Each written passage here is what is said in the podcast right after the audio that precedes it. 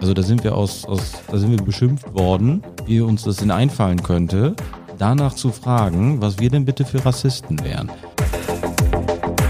Bremen aber gesund, der Podcast zum Gesundheitsstandort Bremen. Wir haben heute Dr. Jörn Moog zu Gast. Er ist Leiter des Gesundheitsamtes in Bremen und ähm, er wird uns jetzt sicherlich einmal erklären, was er da macht, wer er ist und dafür hat er drei Sätze Zeit.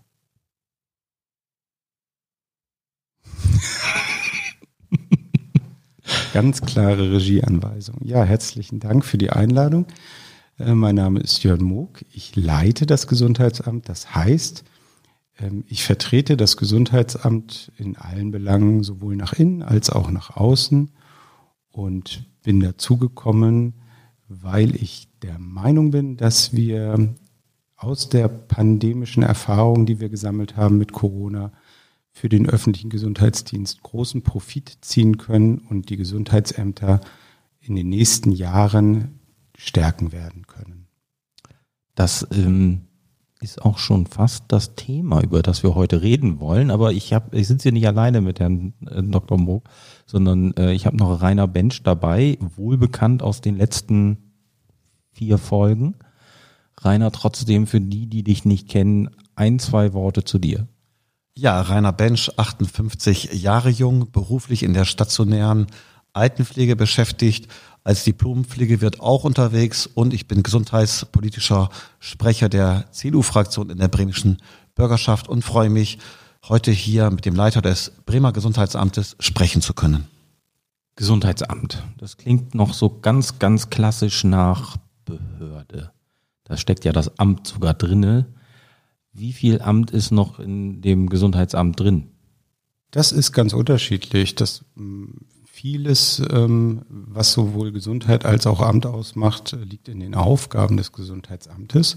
Da gibt es ganz klassische Amtsaufgaben, wie zum Beispiel die amtsärztliche Untersuchung oder ähm, die Schuleingangsuntersuchung, mit denen ja viele Bremerinnen und Bremer irgendwann im Laufe ihres Familienlebens konfrontiert werden. Da ist sicherlich auch noch Amt dabei, weil es eben hoheitliche Aufgaben des Gesundheitsamtes sind. Und in anderen Bereichen steckt weit weniger Amt. Wenn wir zum Beispiel den Bereich Infektionsschutz nehmen, was in unserem Gesundheitsamt in Bremen das Referat 31 macht, ähm, das kann man sich tatsächlich eher vorstellen wie eine Hochverfügbarkeitseinheit, die sich eben für die Bremerinnen und Bremer darum kümmert, dass wir Infektionserkrankungen, also übertragbare, virusübertragbare Krankheiten möglichst früh erkennen und möglichst gezielt eindämmen können. Und ähm, das ist eher ganz wenig Amt und ganz viel Krisenmanagement, ganz viel ähm, hochmotivierte, schnell verfügbare Mitarbeiterinnen und Mitarbeiter. Was sind also die wichtigsten Qualifikationen, die jemand braucht? Gerade jetzt bei dem letzten Bereich, den Sie genannt haben. Das ist für das, also danke auch Gerne gehe ich darauf auf den letzten Bereich gleich ein, aber das ist insgesamt ähm, spannend zu sehen, in so einem Gesundheitsabend arbeiten eigentlich alle gesundheitlichen medizinischen Professionen, die man so kennt. Das fängt natürlich bei den Ärztinnen und Ärzten an, bei Kinderkrankenschwestern, Krankenschwestern, medizinische Fachangestellte, Psychologen, Psychologinnen ähm, und Sozialarbeiterinnen natürlich auch ein bisschen Amt steckt auch im Gesundheitsamt, äh, Verwaltungsmitarbeiterinnen. Aber das äh, macht es eigentlich aus, so dieser bunte Mix an Berufsprofessionen, die alle eigentlich ein Ziel haben, die Gesunderhaltung der Bremerinnen und Bremer zu fördern und voranzutragen. Und wenn wir dann natürlich nochmal speziell auf diesen Bereich Infektionsschutz schauen, ähm, ist das insbesondere ein Team aus ähm, Mitarbeiterinnen, die sich gut ähm, im medizinischen Bereich auskennen. Ich habe dort viele Pfleger und Krankenschwester in diesen Teams und darüber hinaus natürlich auch Infektiologen, Virologinnen, ähm, die Leiterin, Frau Dr. Offenhäuser, die das mit hoher Fachexpertise macht seit vielen Jahren und aus meiner Sicht auch Bremen sehr gut durch die Covid-Pandemie gebracht hat mit ihrem Fachwissen. Vielleicht eine kleine persönliche Frage, wie sind Sie überhaupt ins Gesundheitsamt gekommen? Mit dem Auto. ähm, deshalb mit dem Auto, weil ich ähm, in Niedersachsen arbeite, äh, in Niedersachsen lebe, nicht in Niedersachsen arbeite, sogar relativ weit weg von Bremen, in der Nähe von Buxtehude lebe. Das hat den einfachen Grund, dass ich vorher in Hamburg gearbeitet habe bei einer großen Berufsgenossenschaft, der Verwaltungsberufsgenossenschaft. Komme also aus einem Gesundheitsbereich, aber einem ganz anderen, dem Bereich der gesetzlichen Unfallversicherung. Meine Frau in Hamburg arbeitet, ich jetzt in Bremen arbeite und ähm, ja, Buxtehude ziemlich in der Mitte von Bremen und Hamburg liegt und wir deshalb dort auch wohnen bleiben. Und weil es eine relativ schlechte Anbindung mit dem öffentlichen Nahverkehr nach Bremen gibt, ähm, Buxtehude orientiert sich da eher an Hamburg, bin ich aufs Auto angewiesen. Danke für die Antwort, die ich nicht erwartet habe. Und jetzt vielleicht noch etwas konkretisierend. Ja. Ähm, in meinem beruflichen Werdegang, der zieht sich so ein roter Faden durch, der da heißt, Gesundheitsversorgung nicht aus einer ärztlichen Perspektive, sondern ich komme, habe ursprünglich mal Soziologie studiert mit ähm, Fokus auf ähm, Volkswirtschaft und eben auch Gesundheitswissenschaft, Rehabilitationswissenschaft und ähm, habe dort lange in Greifswald am Uniklinikum gearbeitet und mich immer mit Bevölkerungsmedizin beschäftigt also mit entweder mit Erkrankungen, die eben eine hohe Bevölkerungsrelevanz haben. In Greifswald war das insbesondere der Rückenschmerz, eine absolute Volkskrankheit, äh, sowohl gesundheitsökonomisch als auch von der ähm, Belastung her. Bin dann gewechselt an die Universität in Lüneburg und habe mich viele Jahre mit der ambulanten Versorgung von Menschen mit schweren psychiatrischen Erkrankungen beschäftigt. Ein ähm, wissenschaftlich spannendes Feld, versorgungswissenschaftlich großes, herausforderndes Feld. Sie wissen überall der Mangel sowohl an ausgebildetem Pflegepersonal, psychiatrischem Pflegepersonal, aber auch Psychiatern und Psychotherapeuten. Und äh, gerade das, wie ich finde, auch ein brennendes Thema für Bremen, die Gemeinde nahe Versorgung von Menschen mit psychiatrischen Erkrankungen. Wenn man da berück, oder einfach berücksichtigt, dass die Psychiatrie-Enquete, ich bin jetzt, Herr Bensch hat ja eben gesagt, er ist 58, ich bin 50 Jahre, bin also in den 70er Jahren äh, geboren, in der die Psychiatrie-Enquete äh, zusammengekommen ist und ihre Forderungen aufgestellt hat.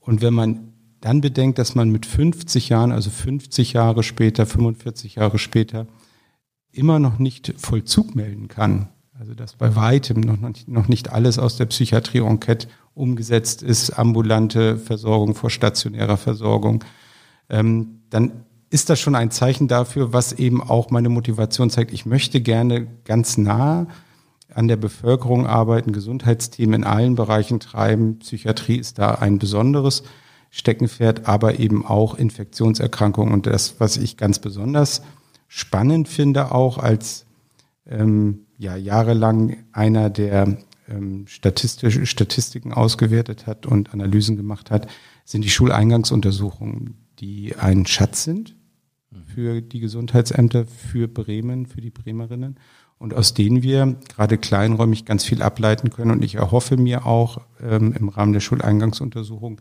entsprechende Hinweise zu kriegen, was wir machen müssen, wo wir schauen müssen, was die Kinder ganz Kinder und Jugendlichen ganz besonders in der Covid-Zeit auch be belastet hat.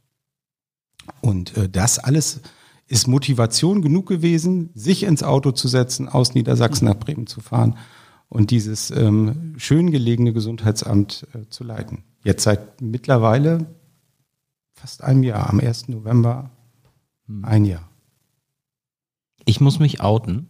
Ich bin mal wieder der Jüngste hier im Raum. Und ich muss jetzt dazu sagen, das Thema Psychiatrie-Enquete sagte mir gar nichts. Vielleicht können die älteren Herren hier im Raum ein, zwei Sätze dazu sagen. Herr Bench hat es ja vielleicht noch besser mitgekriegt. Ja, ich kann ähm, ganz grob, weil das für die Zuhörerinnen und Zuhörer natürlich eine Herausforderung sich damit zu beschäftigen, kann man auch googeln, kann man wirklich gut recherchieren. Kurz gesagt, früher sind Menschen, die ich sag mal wirklich am Rande der Gesellschaft stehen und psychiatrisch Erkrankte sind die sehr extrem auch so als solche gesehen worden. Die sind sozusagen weggesperrt worden und bloß aus den Augen der Gesellschaft draußen irgendwo auf dem Lande in Spezialeinrichtungen. Das ist wirklich die ganz schreckliche Lage gewesen. Und man hat gesagt, nein, so geht das überhaupt nicht. Äh, wohnortnah, arbeitsplatznah, familiennah, äh, so sollte es eigentlich sein. Und dann hat man nach und nach auch ähm, die Menschen wieder zurückgeholt, sozusagen zumindest in die Nähe des Wohnraums, nämlich zumindest mal in die eigene Stadt. Aber man braucht immer noch, auch jetzt zu lange, um von einer stationären und institutionsorientierten psychiatrischen Versorgung zu einer wirklich menschennahen hinzukommen. Also Stichworte wie Home Treatment fallen dann ein ein und wenn man dann sozusagen als psychiatrisch Erkrankter, ähm, äh, wenn, wenn ihm geholfen wird, äh, dass man so psychotherapeutische Begleitteams hat, die eng dran sind, dass da wirklich Personalkontinuität ist. Ähm, da sind wir in Bremen in manchen Stellen auf einem sehr, sehr guten Weg und äh, an anderen Stellen, ich sage mal ganz vorsichtig, nur befriedigend. Aber wir haben den Anspruch, die Note eins und zwei überall vergeben zu können.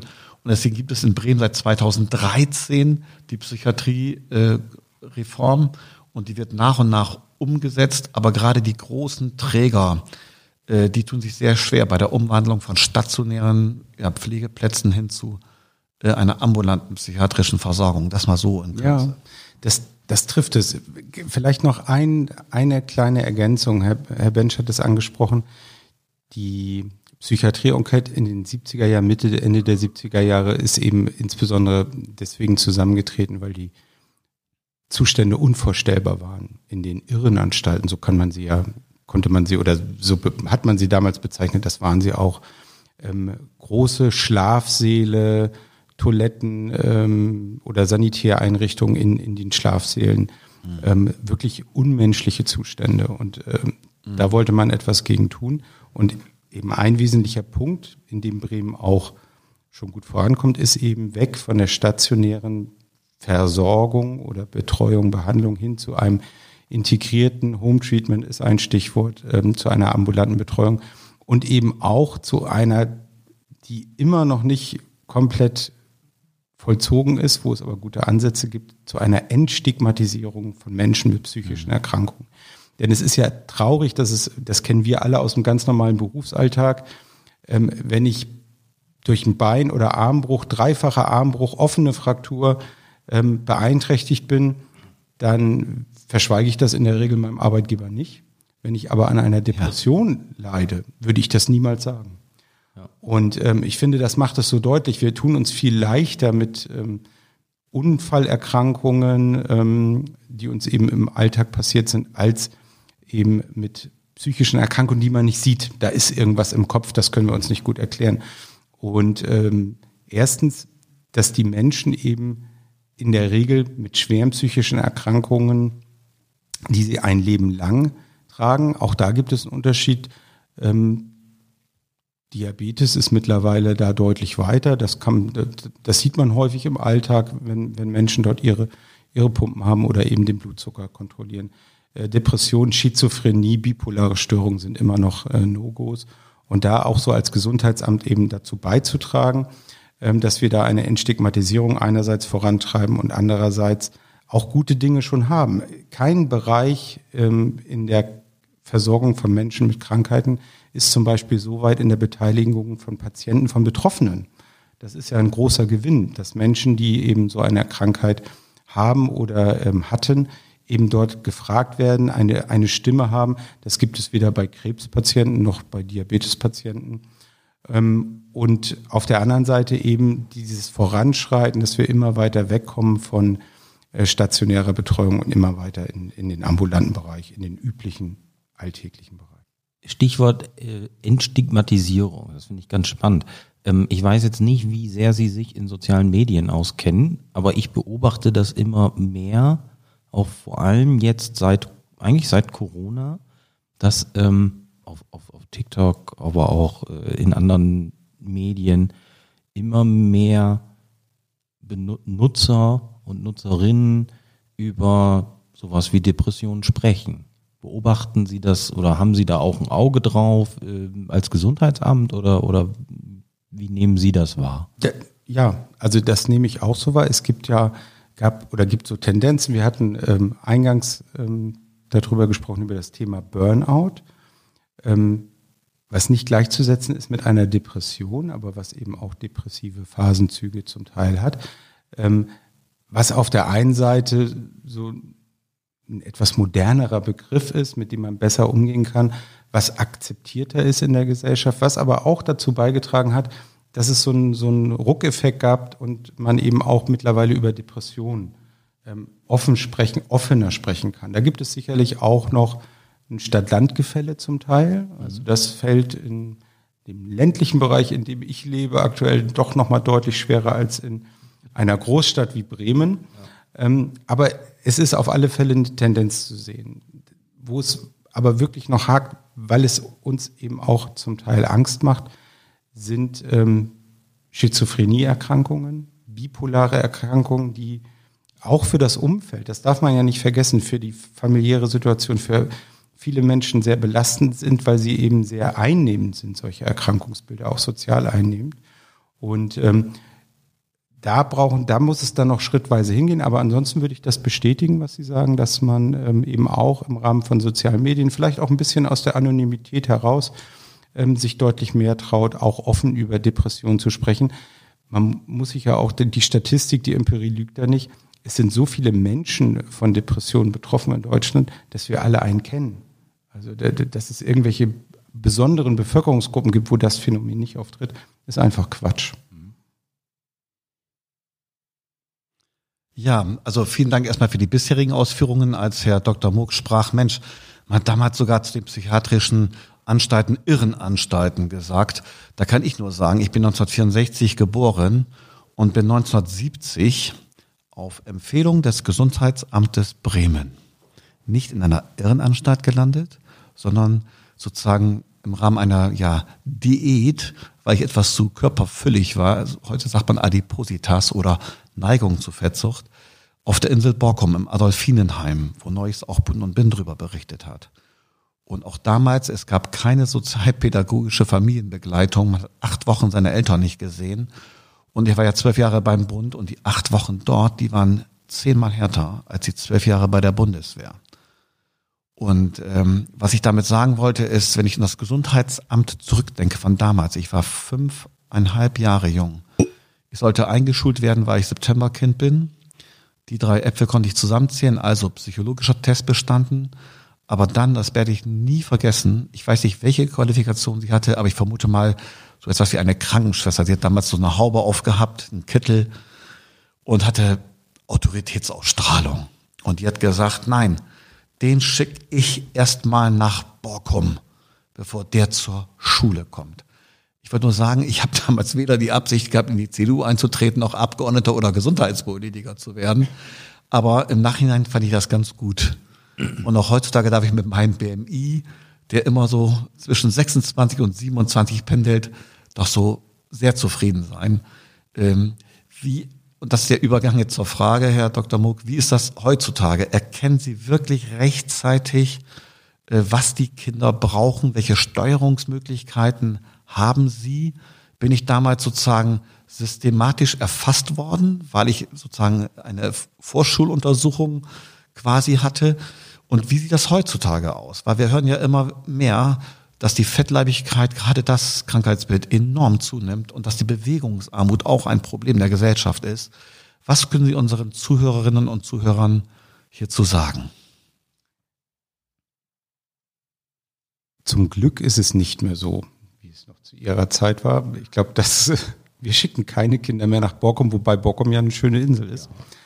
Ja. Ähm, der wichtige Punkt ist, glaube ich, das, was Sie eben beschrieben haben, waren noch die Gesundheitsämter von früher. Die Gesundheitsämter haben, das brauchen wir nicht vertiefen, ähm, aber haben gerade auch ähm, zu Nazi-Zeiten eine sehr unrühmliche Position eingenommen.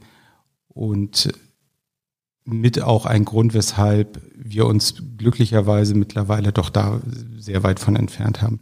Das, was, glaube ich, wichtig ist, ja, wir erkennen das heute auch. Wir haben ein gutes Netz, aber noch nicht systemisch genug, ein gutes Netz an Früherkennungsinitiativen, so würde ich sie mal nennen. Wir fangen ja schon sehr früh an, in ähm, Familien reinzugehen mit den frühen Hebammen, mit den frühen Hilfen, gute Initiativen. Wir haben äh, die Gesundheitsfachkräfte in den Schulen, die präventiv gesundheitsfördernd dort arbeiten können und haben dann die Schuleingangsuntersuchung. Ähm, allerdings ist es so, dass mir insbesondere so in der Mitte der Kette, also da, wo wir wirklich was machen können, im Zeitraum drei, vier, fünf Jahre, dass wir da hinsichtlich der Initiativen jetzt auch ähm, vom öffentlichen Gesundheitsdienst her ähm, noch Nachholbedarf haben. Wir erkennen, wir können erkennen aus den Schuleingangsuntersuchungen, was auch Generationen, die folgen werden, betrifft, bewegt, haben aber noch keine guten Möglichkeiten dort anzusetzen. Ähm, natürlich die Uruntersuchung bei den Kinderärzten, bei den niedergelassenen Kolleginnen und Kollegen, klar. Aber auch da würde ich mir noch mal ein deutlich engeres Netz wünschen, an ähm, Gesundheitsfachkräften, sowohl in den Quartieren als auch in den, in den Schulen, die eben auch dort solche Punkte nochmal aufgreifen können, nochmal mit den Kindern ähm, arbeiten können, Lehrerinnen, Lehrer sensibilisieren, aber eben auch Eltern. Und das fehlt aus meiner Sicht, dass wir zwar am Anfang des Lebens gut aufgestellt sind mit den äh, Initiativen der frühen Hilfen, dass wir kurz vor Schulbesuch auch wieder ein Bild einfangen können, dass wir aber dieses Bild nicht so systematisch nutzen, dass wir in der Mitte eben auch Angebote treffen. Und da wünsche ich mir eben nicht die ähm, Krankenschwester mit der Haube, die dann sagt, äh, lieber Jörn, jetzt geht's acht Wochen nach Borkum ohne Mama und Papa, sondern eben die Gesundheitsfachkraft, auch Gesundheitsberufe, mit denen wir eigentlich in Bremen gesegnet sind. Public Health, Akademisierung der Pflegewissenschaften. Alles Berufsgruppen, die genau für solche ähm, gesundheitsfördernden Maßnahmen, Programme hervorragend geeignet sind, dass wir die eben da noch losschicken und eben ähm, entsprechende Initiativen aufsetzen. Und das Ganze mit einem Thema, was ähm, ich persönlich sehr spannend finde und wo wir jetzt glücklicherweise endlich den Nachholbedarf im öffentlichen Gesundheitsdienst aufholen können, das einhergehen mit der Digitalisierung. Also die Digitalisierung verstehe ich nicht im Bereich ähm, gerade des öffentlichen Gesundheitsdienstes als eine Personaleinsparungsmaßnahme, sondern eine unterstützende Maßnahme, die unser hochqualifiziertes Personal eben wieder freisetzt ähm, und eben dort angesetzt werden kann, wo es eigentlich hingehört. Das gehört ja nicht äh, hin hinter den Computer beziehungsweise die, die Schuleingangsuntersuchungsakte, sondern das gehört zu den Kindern, zu den Erwachsenen, zu den Eltern, um dort eben gesundheitsfördernd und präventiv beratend tätig zu sein. Also Digitalisierung ja, unbedingt, aber bei weitem nicht auf Kosten von Personalreduktion. Überhaupt gar nicht. Jetzt, ähm, jetzt haben Sie mir meinen, meinen Eingang zum Thema Digitalisierung kaputt gemacht. Ähm, ich wollte Sie nämlich eigentlich fragen, wann Sie, schön eigentlich. Sie, ja, das war auch total gut. gut. Ähm, ich wollte Sie nämlich eigentlich fragen, wann Sie das letzte Mal einen Fax ans RKI geschickt haben. Deswegen glaube ich, ich bin Gesundheitsamtsleiter geworden, dann muss ich das nicht. ähm, äh, tatsächlich ähm, machen wir es so nicht. Wir, wir faxen nicht, sondern das RKI hat ähm, ja eine Software oder der Bund eine Software zur Verfügung gestellt, die sich das Surfnet nennt die zumindest nicht mehr die Option Fax anbietet, die allerdings, und das habe ich ähm, gerade um die Weihnachtszeit oder um Neujahr ähm, auch bemängelt, die nicht die Möglichkeit eines Massenimportes beziehungsweise eines Massenexportes äh, der Fallzahlen äh, ermöglicht, was da bedeutet, dass tatsächlich jeder Fall, den wir ans RKI gemeldet haben, mindestens zweimal von einem Menschen angeklickt werden musste. Und das muss in heutiger Zeit bei weitem nicht mehr passieren. Und das ist auch dem Fall geschuldet, dass diese Software Surfnet eben konzipiert wurde für Infektionserkrankungen, die aber im Inzidenzbereich von 10 die Woche oder 20 im Monat liegt, aber nicht 1000 am Tag. Ähm, und das ist ein großes Manko. Von daher, Faxen tun wir tatsächlich nicht mehr mit dem RKI, aber es ist auch hinsichtlich der Digitalisierung, wenn man wirklich Digitalisierung betreiben möchte, selbstverständlich DSGVO-konform, aber eben auch ähm, cloud-basiert Daten fließen, die digitalisieren, nicht analogisieren und wieder hochholen, mhm. ähm, sondern eben dann entsprechend auch durchreichen kann, weil äh, automatisch validieren kann. Da sind wir bei weitem noch nicht. Wie kann, wie können digitale Prozesse, Software, Gesundheitsämter unterstützen? Sie haben ja gerade eben gesagt, so ein bisschen, es fehlt so der Bereich zwischen Kleinkind, Neugeboren und Schule. Wie kann die Digitalisierung helfen, um, um Dinge besser zu erkennen? Also ich, ich, ich komme auch aus dem Online-Marketing. Ich habe viel mit großen Datenmengen zu tun gehabt in meinem Berufsleben. Ich denke natürlich gleich an Big Data, Data Mining, Analysen, gucken, naja, wir vielleicht auch auf, wir nehmen uns eine Karte und legen die Daten einfach mal drüber und gucken, wo sind vielleicht Schwerpunkte, wo wir eher hingehen müssen als äh, woanders. Wird sowas gemacht oder sind wir da noch nicht? Ähm, es wird gemacht, aber eher noch klassisch hemdsärmlich, wie ich es so aus der Universität von vor 20 Jahren kenne. Man hat einen Datensatz, einen abgeschlossenen Datensatz, wie jetzt zum Beispiel die Schuleingangsuntersuchung aus einem Jahrgang. Und ähm, dann guckt sich eben ein Statistiker diese Daten an und wertet die aus. Ähm, tut das natürlich auch mit entsprechenden Hypothesen, mit entsprechenden Vermutungen. Aber das, was Sie auch angesprochen haben, ist ja eher die Daten fließen lassen und die Daten ähm, auch sprechen lassen in digitaler Form. Das bedeutet, dass ich eigentlich Schuleingangsuntersuchungen kontinuierlich habe, die Daten kontinuierlich eingespeist werden, idealerweise direkt aus der Schuleingangsuntersuchung eingegeben werden, in die Datenbank eingespeist werden. Das passiert zum Beispiel aktuell noch nicht, sondern das wird dann noch händisch abgetippt vom äh, Funktionstests Papierbogen.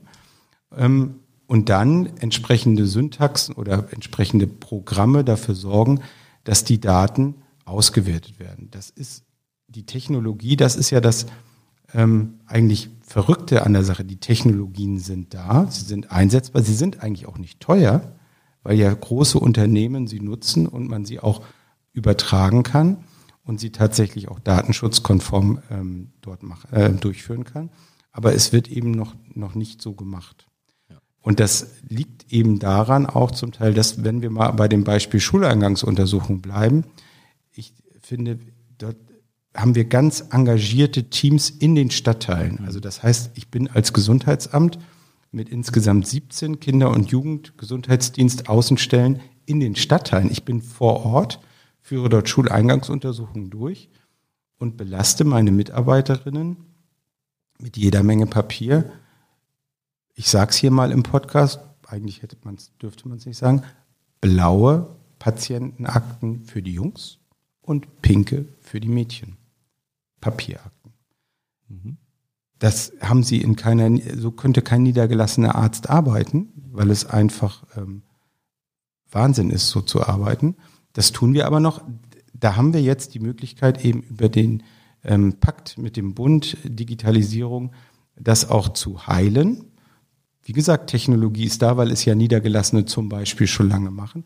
Und wenn wir dann diesen Fluss auch erstmal haben, haben wir erstens, das ist ein ganz wichtiger Punkt, ich habe ja viele Mitarbeiterinnen, auch die sich ganz bewusst für den öffentlichen Dienst entscheiden, weil sie die Arbeit dort spannend finden, aber natürlich nicht ähm, hinsichtlich der Digitalisierung 20 Jahre zurückgeschossen werden möchten. Das heißt, sie möchten die Bedingungen haben, wie in einer großen modernen Praxis oder Klinik, aber eben mit diesem Fokus auf öffentliche Gesundheit. Und wenn ich das bieten kann, dann bin ich auch als Arbeitgeber deutlich attraktiver. Weil, wie gesagt, wenn ich der Kinderärztin, der Kinderkrankenschwester, der Hebamme sage, du kannst bei mir wirklich mit den Bremerinnen und Bremern arbeiten, dort Gutes tun, einen wirklich sinnerfüllten Job erfüllen. Du musst aber leider die Hälfte deiner Arbeitszeit damit verbringen, dass du eben diese Daten, die du auf Papier gesammelt hast, in eine, eine Maschine tippst, dann äh, bin ich deutlich unattraktiver. Und da arbeiten wir dran, um auf Ihre Eingangsfrage zurückzukommen wenn wir diese, wenn wir diese Daten vorliegen haben, dann bietet das natürlich auch die Möglichkeit, dass wir sowohl die Öffentlichkeit eben über zum Beispiel solche Plattformen, wie Sie an, wie Sie sie angesprochen haben, eben an äh, informieren. Wie ist denn, wie ist denn der Gesundheitszustand auf großem Aggregationsniveau ähm, der Kinder und Jugendlichen in Bremen und auch politische Entscheider Entscheiderinnen, Entscheider eben dazu befähigen zu sagen, wir haben in dem und dem Stadtteil eine gesundheitliche Ungleichheit. Geht die denn zum Beispiel mit einer sozialen Ungleichheit einher? Gibt es da entsprechende Brücken, um diese Themen dann anzugehen? Und das könnten wir ähm, machen. Wir müssen aber uns jetzt eben tatsächlich auf diesen digitalen Weg begeben. Das ist leider so. Das ist noch nicht geschehen. Ich, ich finde den Punkt ähm, wirklich spannend und super, super wichtig, habe aber, nein, meine Erfahrung hat mir gezeigt, dass man gerade Sie sprachen es ja an, die politischen Entscheidungsträger, dass sie Angst haben, diese Analysen zu machen. Also ich weiß nicht, ob Sie in der Deputationssitzung dabei waren. Vor fast zwei Jahren haben Rainer und ich mal gefragt, ja, da waren Sie nicht dabei, stimmt. Da haben wir mal nach Corona-Fallzahlen auf Stadtteilebene gefragt. Also da sind wir aus, aus da sind wir beschimpft worden, ähm, wie uns das denn einfallen könnte danach zu fragen, was wir denn bitte für Rassisten wären. Und wir wollten nur wissen, ob wir in einem Stadtteil vielleicht genauer hinsehen müssen als in einem anderen Stadtteil oder die Kräfte dort konzentrieren müssen, dort vielleicht anfangen müssen zu impfen. Aber es kam sofort ein, ein Vorwurf, ihr wollt doch nur hier Unterschiede feststellen. Also dabei finde ich ja, müssen wir uns ja die Daten lügen nicht sondern sie sind einfach da und das, sie sagen, sie geben Fakten raus. Ähm, und dann muss man eben auch mal gucken, wo sind denn Schwerpunkte? Wo muss ich mehr investieren? Muss ich jetzt wirklich in Oberneuland mehr Personal einbinden oder ist es in Gröpeling? Also der Oberneuländer hätte wahrscheinlich nichts dagegen, wenn man es in Gröpeling macht, weil ich glaube, Oberneuland ist relativ gut ausgestattet, auch mit, mit Sportangeboten etc. pp. Ähm, und ich, mein Gefühl ist, dass Politik, gerade politische Entscheidungsträger, Angst haben davor. Weil sie, weil es vielleicht eine Wahrheit vorbringt, die in ihrem Gedankenschatz nicht da sein darf. War das richtig? Ja. Ich glaube, ich glaube, ja, also das ist richtig ausgedrückt und das kann, ich kann das sogar, ich würde es gar nicht nur auf Politikerinnen, Politiker beschränken. Natürlich macht das Angst, weil das, was Sie sagen, eben auch ein Stück weit der Wahrheit entspricht. Daten lügen nicht. Und ähm, Daten sind in der Regel auch so, das zeigt, hat mir jetzt zum Beispiel die Landtagswahl in Niedersachsen äh, wieder gezeigt. Da saß ich mit meiner Tochter, die 16 Jahre alt ist, auf dem Sofa, die sagte, Papa, wie kann das denn sein, dass die um 18 Uhr mit einer Hochrechnung schon mit fast 0, irgendwelchen Prozentpunkten das, das äh, endgültige Ergebnis vorhersagen? Das liegt eben daran, dass wir nicht so unterschiedlich sind, wie wir, wie wir immer glauben und dass es eben so etwas gibt wie eine Normalverteilung. Ich möchte es aber nicht zu statistisch werden. Es ist grundsätzlich richtig. Es macht erstmal Angst, aber die Daten lügen nicht. Und das, was mir wichtig ist und was ich eben auch den Deputierten in der Deputation ähm, immer wieder sage oder auch mitgeben möchte, wir müssen uns ja diesen Daten stellen, müssen sie interpretieren, sie müssen valide sein. Das ist wichtig. Ähm, und dafür bin ich dann eben zuständig und dafür brauche ich eben auch die Digitalisierung. Aber wenn sie dann valide sind, dann zeige ich eben das, mit dem wir uns konfrontieren müssen. Ich hatte es eben schon gesagt, es gibt natürlich in Bremen, wie in jeder anderen Großstadt auch, gesundheitliche Ungleichheit. Hm. und da brauche ich den Blick nicht vor verschließen, sondern das kann, da kann mir eben die Analyse, der Datensatz auch dahingehend helfen, dass die gesundheitliche Ungleichheit, ich kenne mich jetzt in allen Stadtteilen in Bremen noch nicht so gut aus, aber bleiben wir vielleicht mal bei denen, die ich schon kenne. Das ist Schwachhausen, Horn, ähm, Blumenthal und Kröpeling. Und auch bei zwischen diesen Vieren, die ich jetzt genannt habe, wird die gesundheitliche Ungleichheit und die soziale Ungleichheit im Übrigen auch unterschiedlich sein. Aber es kann natürlich auch nochmal sein, dass bei Blumenthal und Krüppeling eben andere gesundheitliche Ungleichheiten auftauchen. Und wenn wir die sehr genau benennen können, dann macht es eben, bleiben wir mal bei dem Beispiel, was Herr Bensch gebracht hat, Adipositas bei Kindern.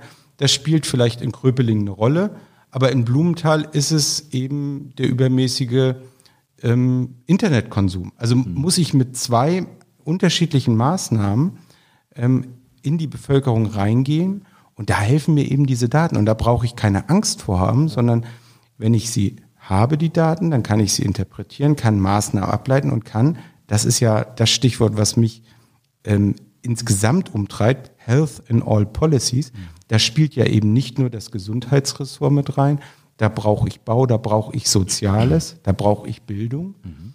ähm, weil Gesundheit eben in alle Gesellschaften eine Rolle spielt, Gesundheit immer unser höchstes Gut ist, Gesundheit auch Geld kostet, das ist zum Teil so, aber ähm, Gesundheitsförderung eigentlich gar nicht so viel Geld kostet, wie dann vielleicht hinten raus die kurative medizinische Versorgung, äh, die dann eingreifen muss, wenn es eigentlich zu spät ist. Ich kann eigentlich viel früher angreifen.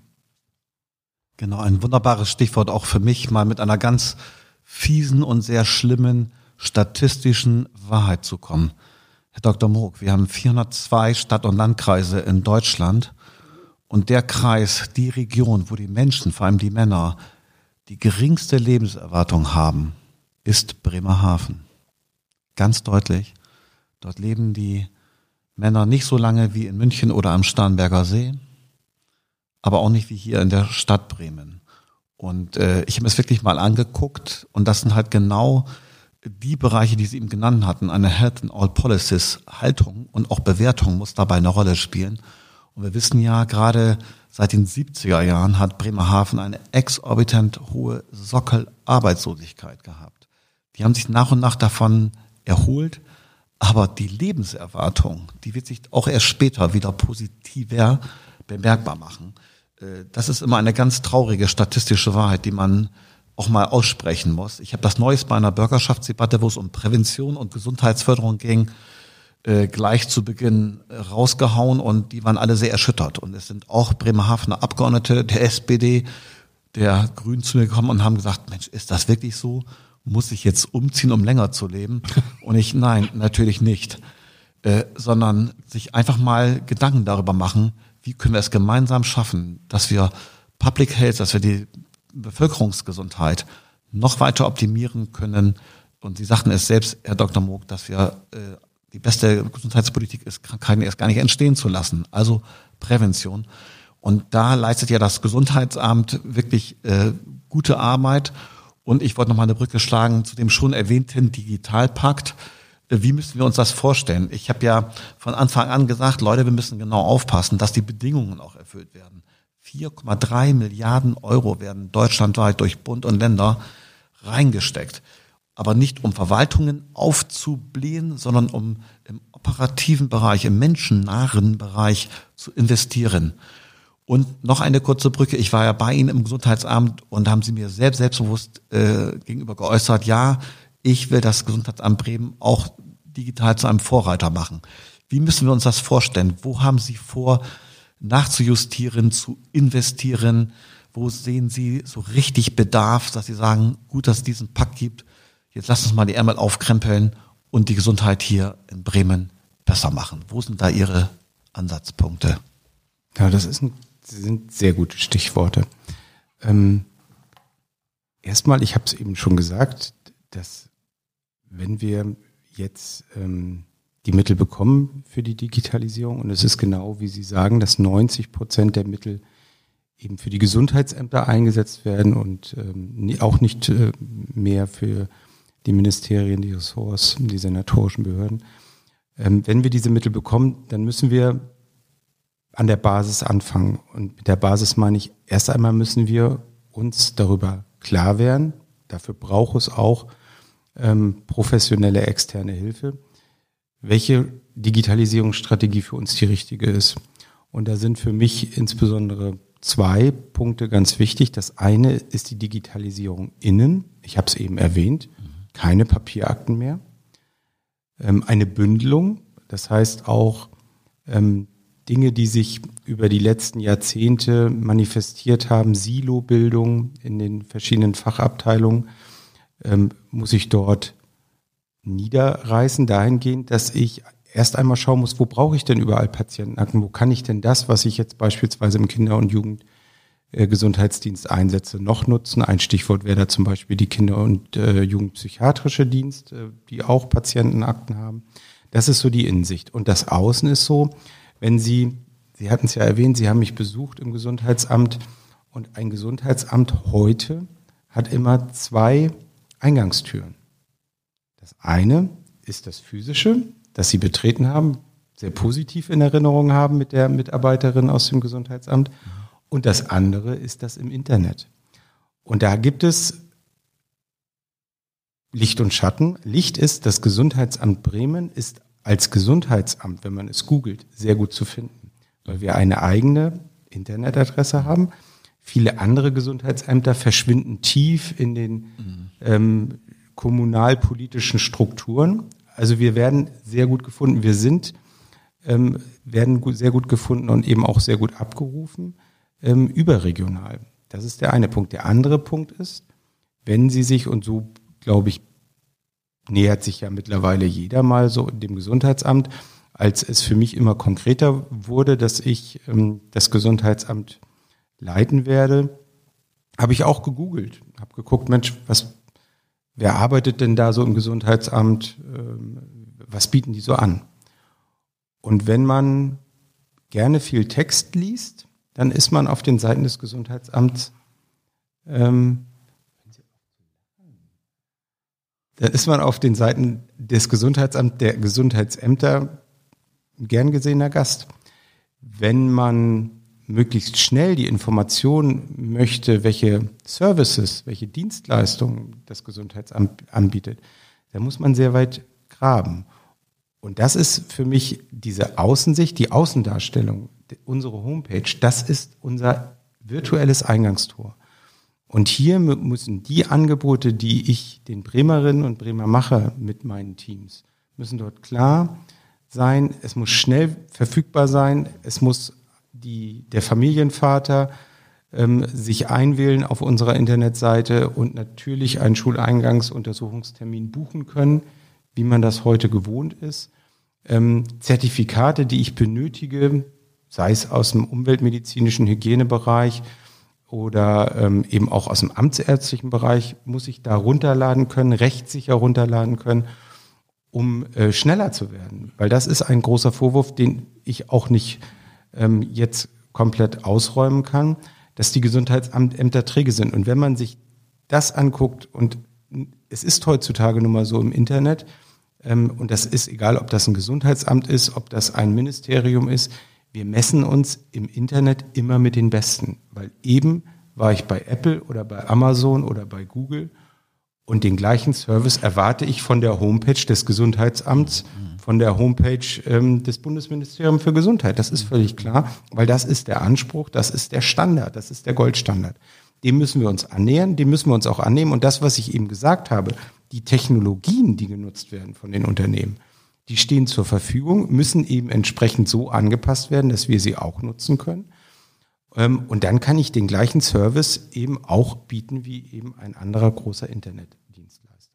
Und da müssen wir uns auf den Weg machen. Das bedeutet erstmal Entrümpelung der Internetpräsenz des Gesundheitsamtes, Trennung von den Inhalten, die abgerufen werden, die interessieren, von Inhalten, die eher nicht so abgerufen werden, interessieren das Aufbauen eines ähm, Zugangsportals, dass man auch mit uns kommunizieren kann. Aktuell ist es so, dass ich über das Internet was präsentieren kann, kommunizieren kann, aber es gibt keinen Rückkanal. Also mit mir kann man nicht über das Internet kommunizieren, sondern da kann man mich anrufen oder faxen oder eine Mail schreiben. Und das müssen wir eben ändern vor dem Hintergrund, dass es natürlich für uns auch 24-7 gilt. Und 24-7 bedeutet eben nicht, ähm, wie man sich das vielleicht in einem Amt vorstellt, dass 24-7 Menschen da sitzen. Das tun bei Amazon und Apple die Leute auch nicht, sondern dass 24-7 Chatbots eingesetzt dass 24-7 Informationen zur Verfügung gestellt werden, dass ich, wenn ich das eben möchte, mein genesenen Zertifikat auch Samstagnacht um drei Uhr runterladen kann. Mhm. Und da möchten wir hin. Und das ist das, was Herr Bench eben auch gesagt hat. Und da möchte ich als Gesundheitsamt Bremen, und ich denke mal, dass ich da den Kollegen aus Bremerhaven auch äh, mit ins, ins Wort nehmen kann, natürlich möchten wir das erste große digitale Gesundheitsamt Deutschlands werden. Das ist unser Anspruch. Ich glaube, uns haben Sie dabei ganz fest an Ihrer Seite. Das freut mich. Oder Rainer?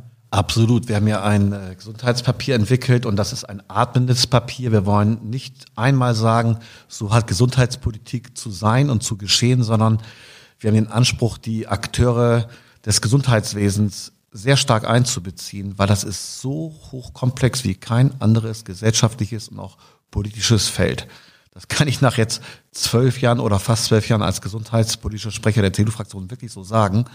Und äh, deswegen habe ich mich davon regelrecht anstecken lassen durch die Besuche bei Ihnen, aber auch bei Herrn Ronny Möckel in Bremerhaven, wo ich mit Tina Dertwinkel und anderen aus der äh, CDU war. Und mit ihm werden wir auch noch einen Podcast durchführen. Bremerhaven ist nochmal ganz anders, habe ich auch schon gesagt, nicht nur wegen der Lebenserwartung, auch die gesamte Struktur. Hier gibt es mehrere Stadtteile und es gibt auch bremische, innerbremische Stadtteile. Aber in Bremerhaven ist nahezu fast jeder Stadtteil gleich auch mit dem niedersächsischen Umland verbunden und hat an der anderen Seite die Weser. Äh, das ist nochmal eine ganz große Besonderheit dort. Ähm, ich bin außerordentlich äh, zufrieden mit dem, was unsere beiden Gesundheitsamtsleiter auch an Optimismus versprühen. Das muss ich ganz deutlich sagen. Bei Herrn Möckel ist das schon seit ein paar Jahren der Fall. Bei unserem neuen Gesundheitsamtsleiter hier in Bremen ist das sehr deutlich der Fall. Auch bei den Deputationssitzungen merkt man das. Und so haben wir tatsächlich zwei von 15 Meilensteinen, die wir definiert haben für eine, ähm, für eine ja, Verbesserung des Gesundheitswesens, kommen zweimal die Gesundheitsämter vor. Meilenstein 8 und 15 unseres Papiers, das wir auch bald einpflegen werden auf unserer Seite bremenabergesund.de, das aber auch ähm, auf der Seite der CDU Bremen zu finden ist. Wir sagen, wir müssen den öffentlichen Gesundheitsdienst zu einem hochmodernen Dienstleister machen – und wir sagen auf der anderen Seite, gerade Gesundheitsämter, die müssen sozusagen digitale Vorreiter sein. Und das haben sie eben wunderbar definiert. Und dafür werden wir auch weiterhin alle politische Unterstützung geben. Ich bin soweit für heute. Wir wollen ja auch die Zürerinnen und Zürer nicht überfrachten. Sehr zufrieden. Wir werden ja weitermachen. Wir werden öfters mal über Gesundheitsämter sprechen. Äh, ich hätte eine Menge an Fragen, aber die sind so detailliert, die werden wir an anderer Stelle erörtern. Ich bedanke mich recht herzlich bei Ihnen, Herr Dr. Moog, aber möchte auch Ihnen natürlich gleich noch die Chance äh, für das letzte Wort geben, aber auch an unseren Technical Director Simon Zeimke übergeben. Ja. Simon, vielleicht hast du noch was. Also haben wir jetzt gelernt, dass äh, gar nicht mehr so viel Amt im Gesundheitsamt drin ist, zumindest äh, wenn man sich das so vorstellt, wie das früher mal war. Also zu meinen Feuerwehrzeiten musste ich da auch immer noch mal regelmäßig hin ähm, und mir eine Impfung abholen. Das war immer ganz schrecklich, weil das waren immer so alte, alte dunkel, dunkle Möbel und es, es roch auch nicht immer so angenehm. Ähm, aber ich finde es das gut, dass das Gesundheitsamt sich auf den Weg macht, modern zu werden, sich als, dass sie das Gesundheitsamt als Dienstleister verstehen, auch gewissermaßen. Und ähm, kann eigentlich nur noch sagen, ja, alle, alle Infos, äh, diesen Podcast auf allen Podcast-Plattformen, die es so gibt, äh, zu finden, auf bremenabergesund.de. Wir werden in die Show Notes auch die Webseite des Gesundheitsamts äh, Bremen äh, verlinken und was uns noch so einfällt. Und Herr Dr. Moog, was möchten Sie uns noch sagen? Sie haben quasi das letzte Wort. Dankeschön. Also erstmal Dankeschön für die Gelegenheit, ähm, eben auch meine Vorstellung, meine Vision hier äh, zum Ausdruck bringen zu können. Und vielleicht nochmal abschließend Gesundheitsamt. Das, was wir sind und wie wir uns verstehen, ist, wir sind öffentlicher Gesundheitsdienst. Und da steckt Dienstleistung, Dienst schon drin, Gesundheit steckt drin. Und öffentlich, wir sind eben für die gesamte Bevölkerung da und zuständig. Und ähm, das sind wir eigentlich. Wir sind die Speerspitze des öffentlichen Gesundheitsdienstes, der dritten Säule neben dem niedergelassenen und stationären Gesundheitsversorgungsbereich in Deutschland, die dritte wesentliche Säule und eben ein starker Partner, eine starke Partnerin für die Bremerinnen und Bremer und das möchten wir sein und da entwickeln wir uns hin. Das wird nicht morgen sein, aber das, was ich mir wünsche, ist, dass wir immer ein Stückchen Veränderungen feststellen über die nächsten Wochen und Monate, äh, dass sich was tut. Und ich denke mal, eine gute Gelegenheit dafür ist eben tatsächlich auch die Homepage des Gesundheitsamts, ähm, um eben so zu zeigen, guck mal, jetzt haben wir eben möglicherweise schon ein digitales Terminvergabesystem. Jetzt kann man das bei uns abrufen, jetzt kann man so mit uns kommunizieren. Und das ist das, was ich mir wünsche. Da Dafür stehe ich auch. Und vielleicht ganz abschließend, weil Sie es erwähnt haben, Bremerhaven. Hinsichtlich der Digitalisierung ist äh, mein Kollege Ronny Möckel und das Gesundheitsamt Bremerhaven mir einen Schritt voraus. Es gibt äh, das Digitalisierungsbüro auch des Magistrats, was schon eine Digitalisierungsstrategie für das Gesundheitsamt Bremerhaven erarbeitet hat. Aber weil wir in Bremen, Bremerhaven im Land eben gut und eng zusammenarbeiten, kann davon auch das größere Gesundheitsamt Bremen profitieren. Und da danke ich Herrn Möckel auch ganz besonders für, dass das eben so klappt und dass das auch so eine tolle kollegiale Zusammenarbeit ist zwischen diesen beiden Städten im Land Bremen. Dankeschön. Ja, vielen Dank. Ja, also ich grüße an dieser Stelle schon mal Herrn Ronny Möckel, der im Urlaub weilt, offensichtlich. Und wir freuen uns riesig auf das Gespräch, das wir dann in Bremerhaven über die Gesundheit Bremerhavens führen werden. Vielen Dank, Herr Dr. Jörn Moog, für den heutigen Podcast.